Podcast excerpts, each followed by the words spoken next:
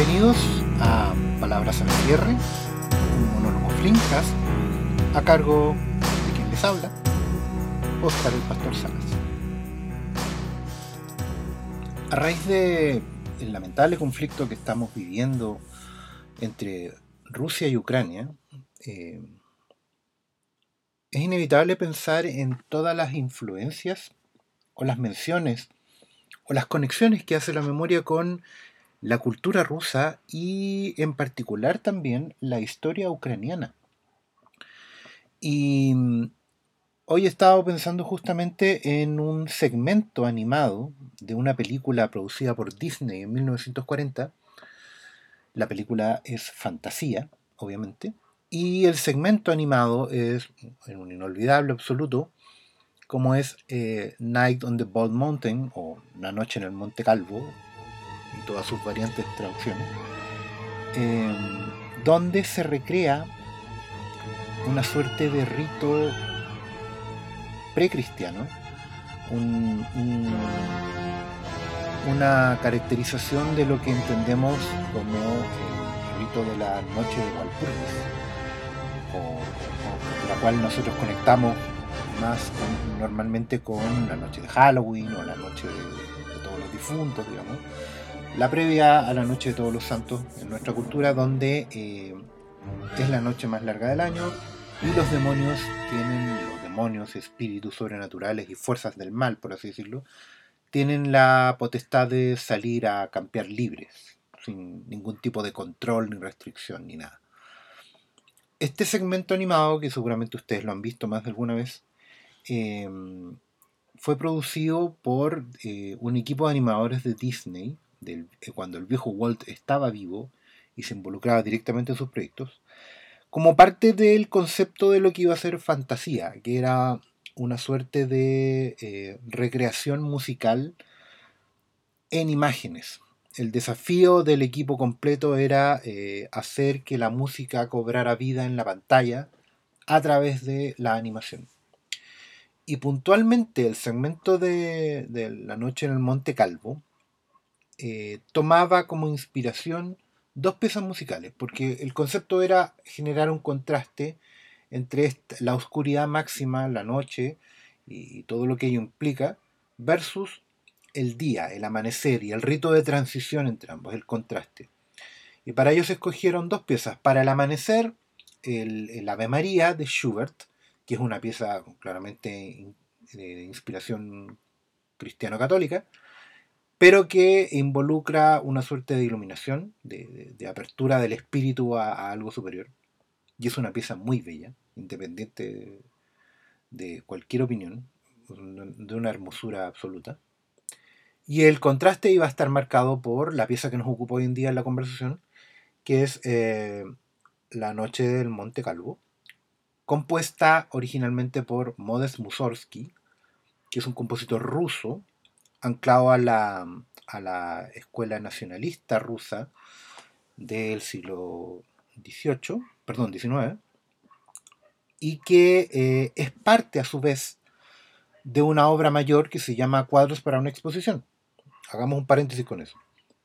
Cuadros para una exposición es una, mm, una composición de Mussorgsky que se inspiró en el trabajo de, un amigo y colega suyo, em, el arquitecto Víctor Hartmann, que lamentablemente falleció a los 39 años de un aneurisma, y ante lo cual Mussorgsky eh, recreó musicalmente una suerte de exposición póstuma para su amigo. Eh, Hartmann era arquitecto, pero también artista, pintor. Y el desafío de Mussorgsky fue eh, musicalizar cada uno de sus cuadros expuestos en esta, en esta, en esta galería musical, conectando todo a través de un, de un leitmotiv, una música que se va repitiendo, que es promenade, que suena como que significa básicamente paseo, y entonces al ir escuchando esta pieza uno va eh, recreando la sensación de estar caminando por la galería, ubicarse frente a, un cuadro, a una pintura, y ver la historia, las imágenes, el color de ese cuadro. La noche en el Monte Calvo es uno de esos cuadros y representa efectivamente eh, la noche de Walpurgis, la noche de los demonios.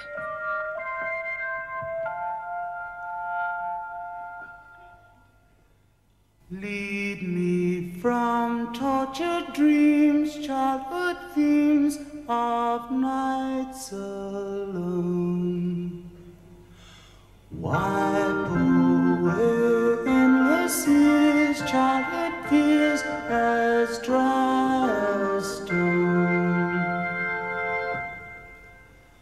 From seeds of confusion. Disney, conocedor de esa pieza musical, le encargó a su equipo de animadores eh, que recrearan la imagen, inspirándose en la imagen de eh, un demonio que vive o se encarna en una montaña de los montes de Europa del Este, digamos, de los Urales muy probablemente. Eh, que en la noche de Walpurgis recupera su forma original, se vuelve a convertir en un demonio.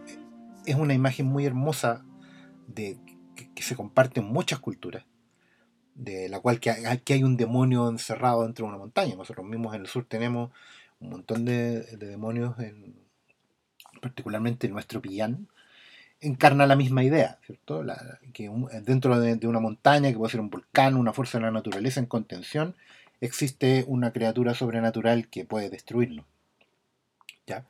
Y ese demonio, eh, en, la, noche del Monte Calvo, toma el nombre de Chernabog, que es una suerte de satán, digamos, de, demonio líder, que durante la noche de Walpurgis despierta, se alza en, una figura impresionantemente animada por un equipo encabezado por un señor animador que se llama Bill Tidla, um, sobre el cual vamos a volver más adelante y despliega, la montaña despliega sus alas, eh, una figura que obviamente uno puede ir entroncando con, una suerte de manifestaciones de la naturaleza en la montaña. Y empieza a liberar, los muertos se levantan de sus tumbas, las, brujas, las arpías salen de sus escondites, duendes, eh, goblins, eh, distintos tipos de espíritus malignos, etcétera, etcétera y todos se arremolinan en torno a la montaña, digamos, se, juntan ahí en una suerte de aquelarre gigantesco que está increíblemente y bellamente animado en, esa, en ese segmento. Inolvidable para todos quienes lo hayan visto, inspirador de un montón de, imaginería a posteriori, eh, porque en ese momento también, en 1940, recogió eh, un montón de influencias que hoy en día ya a las cuales ya no se recurre, básicamente. Hay que entender que en el contexto de esa década, de, la década del 30, para producir y estrenar en 1940, la producción de Disney estaba muy em, encajonada y sometida a los vaivenes presupuestarios de un mundo en guerra. Em, saliendo de la Primera Guerra Mundial, entrando en la Segunda, ya dentro de la Segunda Guerra Mundial, em, la compañía tenía problemas financieros, le había costado mucho estrenar cosas como Blancanieves, eh, Pinocho, em, habían sido esfuerzos magnos. En general, el, el motivo principal para hacer fantasía fue que Disney estaba con la idea de tratar de relanzar a su personaje favorito, que era Mickey Mouse, en un corto especial, un corto que tuviera que estuviera por sobre el nivel de los demás dentro de la compañía y también de la competencia, que lo estaba apuleando así increíblemente, porque mm, Disney nunca fue puntero en lo que significaba hacer eh, animaciones populares dentro de, lo que se veía en los cines de aquellos años. Disney estaba en la vanguardia en lo técnico, pero no necesariamente en lo comercial. Eh, en los equipos de Tex Saber, en Warner, en MGM y y en Universal le sacaban amplia ventaja. Así que estaba la idea de hacer este, este corto. Pero en ese tiempo los equipos dentro de Disney, los distintos animadores de Disney, trabajaban en proyectos particulares y muchas veces estos proyectos tenían o no la posibilidad de llegar a ser una película, eh, pero muchos de ellos no lo lograron. Y durante la guerra y, y, en los años posteriores, muchos de estos materiales de cortometraje se terminaron estrenando como suerte de segmentos dentro de una película mayor. El caso de eh, Saludos amigos, eh, Canción del Sur y todo esto. El mismo eh, Icabod y el señor Toad, de donde viene la leyenda del jinete sin cabeza, es básicamente un largo que no llegó a ser y que se terminó juntando con otro, etcétera, etcétera. En fantasía la cosa no es tan distinta. Había muchos equipos de animadores que estaban trabajando en las Silly Symphonies, que eran estas fantasías animadas musicales. Venían con experiencia de eso, varios habían trabajado en Blancanieves y habían sumado toda esta suerte de talentos. Y en paralelo a todo esto que he dicho, existía el, la razón de que en Disney trabajaba mucho inmigrante, muchos descendientes de inmigrantes, que venían de culturas europeas y que por lo tanto tenían un bagaje cultural y un acervo muy distinto al que uno podría esperar de gente que había desarrollado su carrera full en Occidente. Entonces había animadores que venían con eh, imaginerías culturales de Europa del Este, con eh, pinturas más abstractas, expresiones más rígidas, si se quiere, o más oscuras, que llevaban a aplicar a su animación. Y es por eso que la producción de Disney en vida, y de, la primera mitad del siglo XX, es tan valiosa y merece ser eh, revisitada mucho más allá de todo lo que ha echado encima la compañía Walt Disney después.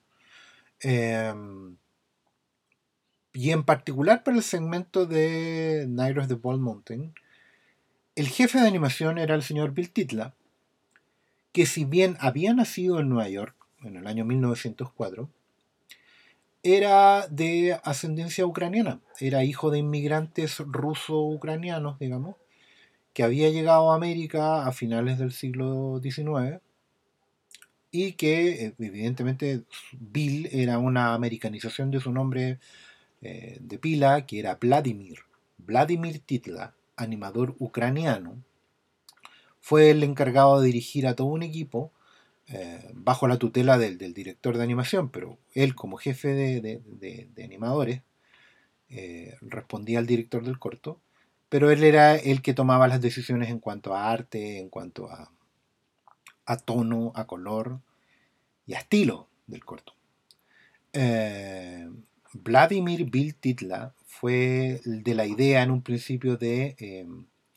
Recogió la propuesta del viejo Walt de inspirarse en un cuadro de un, ilustrador alemán que era una gran influencia para Disney y era un favorito. Disney coleccionaba em, ilustraciones y siempre se las mostraba como referencia a, su equipo de, animadores. ¿Mm? Perdonen que no recuerdo el nombre, después lo vamos a googlear. Y em, y Bill Titla fue, por ejemplo, tuvo la idea de llamar a Bela Lugosi, el intérprete original en el cine de Drácula, para que él eh, escenificara los movimientos que iba a tener el demonio Chernabog en pantalla. Finalmente Titla no se convence de esto y, termina utilizando otro modelo. Pero eso habla de, de, esta, de esta sintonía mental y creativa que tenía Titla hacia Europa del Este, hacia sus ancestros ucranianos y todo aquello. Titla era muy em, distinguido dentro de su labor por ser un gran animador de emociones. Titla tuvo dos trabajos dentro de fantasía. Uno fue animar al demonio Chernabog. Y al mismo tiempo él fue el encargado de animar al hechicero, todas sus expresiones faciales y corporales, eh, toda esa significación muy plástica y muy, como de, danza moderna eh, y teatral dentro del corto del, el, hechicero, el aprendiz de hechicero. Y al mismo tiempo Titla eh, había tenido como encargo en Blancanieves, él fue el encargado de animar a los enanos, las expresiones faciales de los enanos, y particularmente las del enano gruñón, que son una obra maestra. En Pinocho fue el encargado de animar a Stromboli, que era este, este cirquero italiano muy característico, muy expresivo y, muy eh, perturbador al mismo tiempo.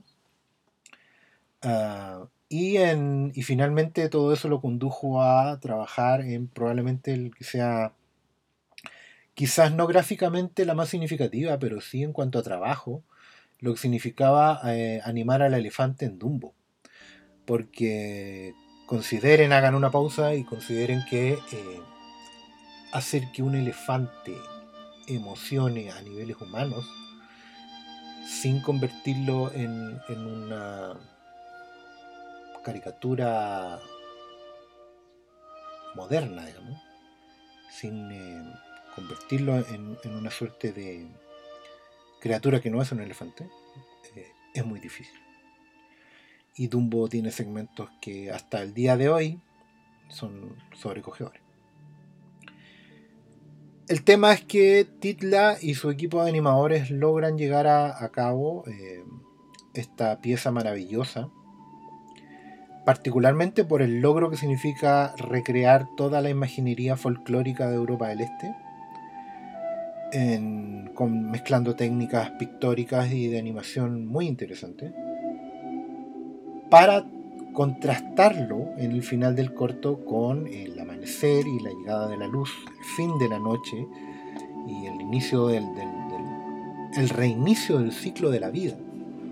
Eh, ya sea dentro de las 24 horas de la jornada diaria o dentro de los ciclos de las cuatro estaciones, porque ambas lecturas son válidas dentro del corto con la llegada de la llegada progresiva, el contraste del color y de la luz que va entrando en el cuadro de la animación, hiriendo a los demonios, desintegrándolo, obligándolos a esconderse y remitiendo a la figura de Chernobog nuevamente a hacer una montaña y a esperar al próximo ciclo, cuando nuevamente les toque levantarse con eh, la música de inspiración sacra, pero que a, su vez es muy eh, pagana al mismo tiempo, de, la Ave María de Schubert.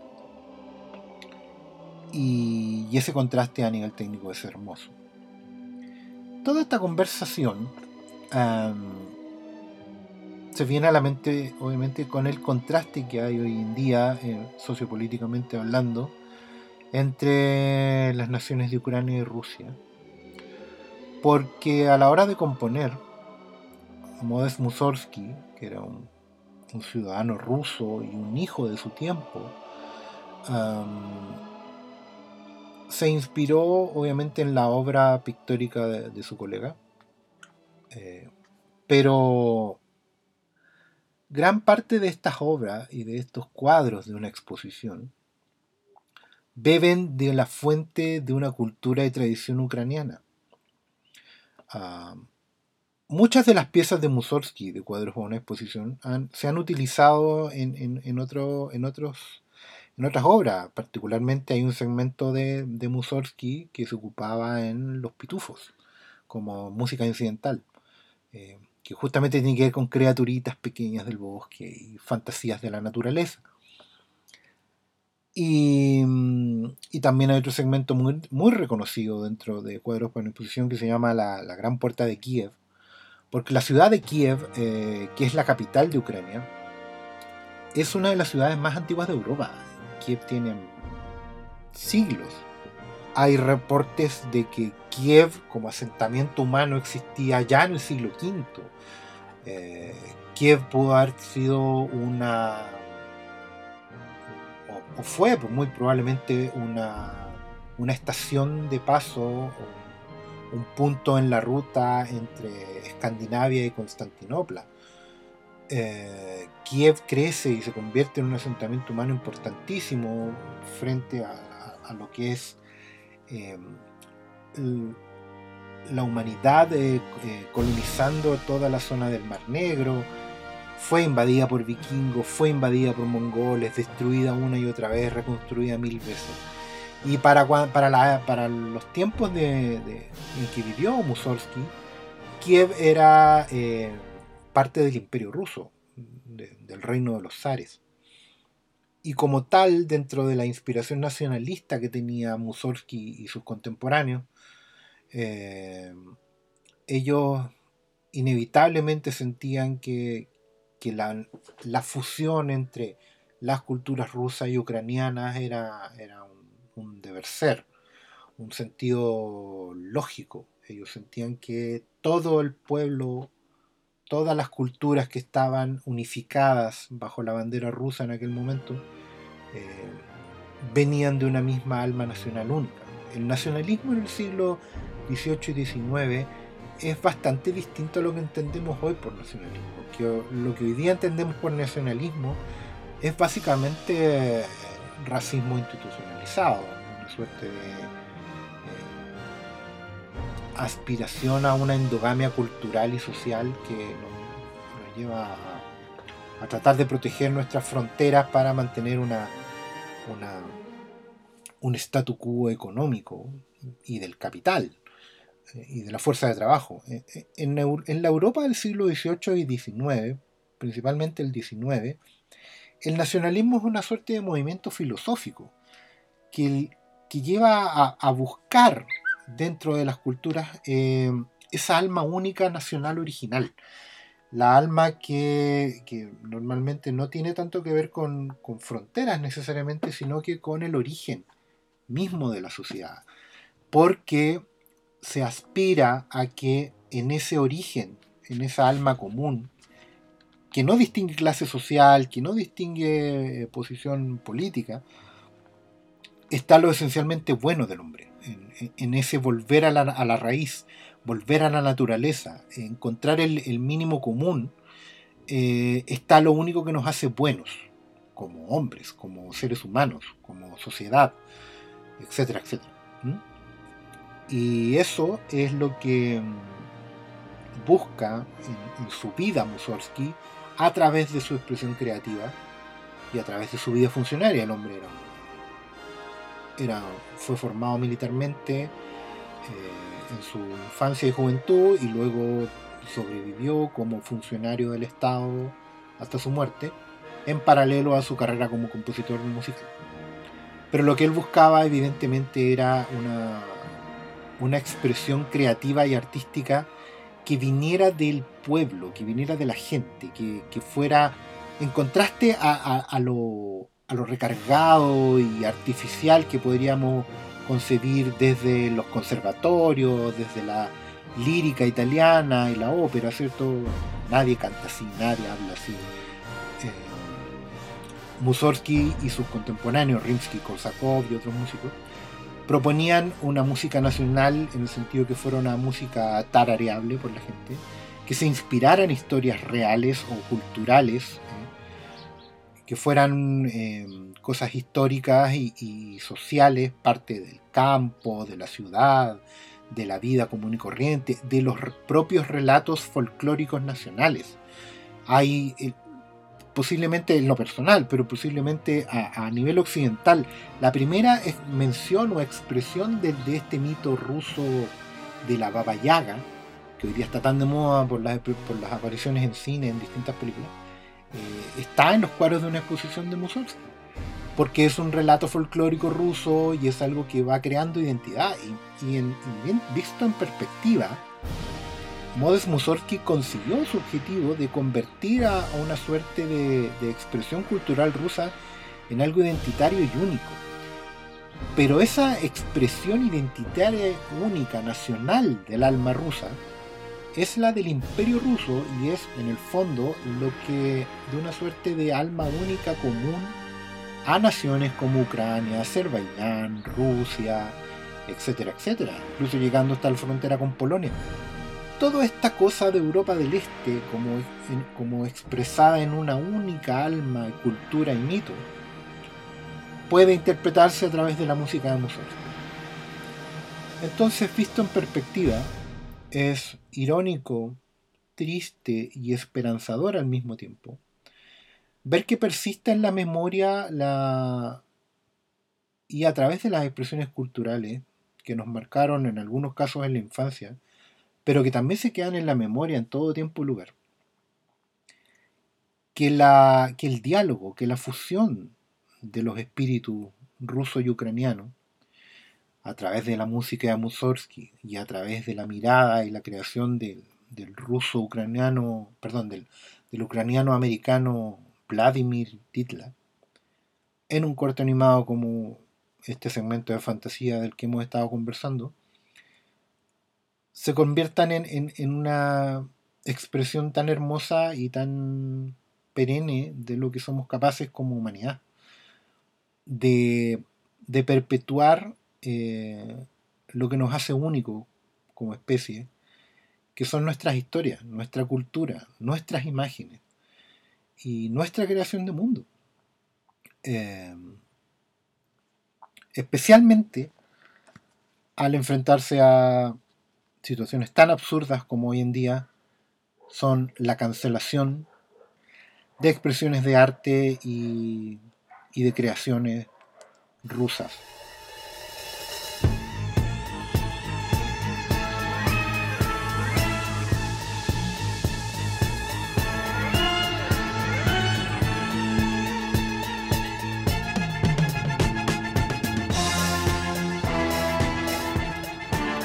The Night of the Bald Mountain slash Ave María.